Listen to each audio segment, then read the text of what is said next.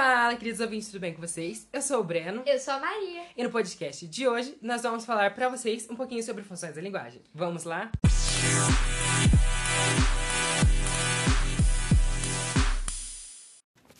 A primeira função é emotiva. Ela é focada no emissor e, por isso, ela expressa ideias do emissor, de uma pessoa. Então, quando o foco de uma obra é o eu, primeira pessoa no singular, é uma função emotiva. A segunda função é a referencial. Ela é focada no assunto, portanto, ela é impessoal e tem o objetivo de informar. A gente encontra ela, sabe aonde? Em documentos, textos técnicos e noticiários. A próxima é a função apelativa. Ela tem foco no receptor, tem predominância de verbos apelativos.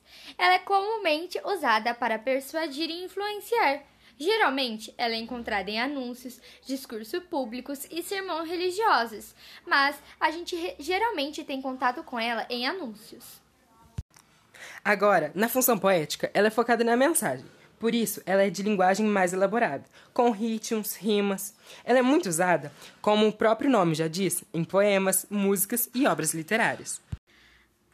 A função fática é nada mais do que um canal de comunicação e tem como objetivo manter a interação entre as pessoas.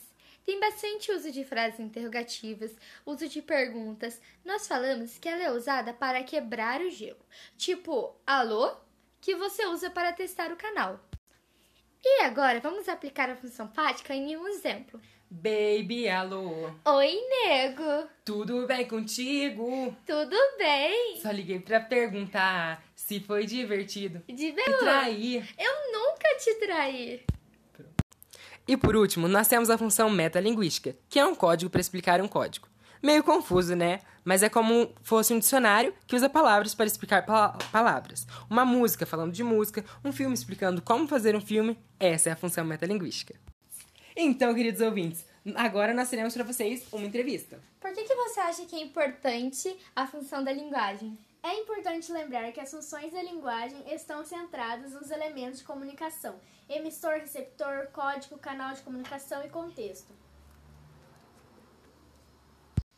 Para se falar e ouvir bem.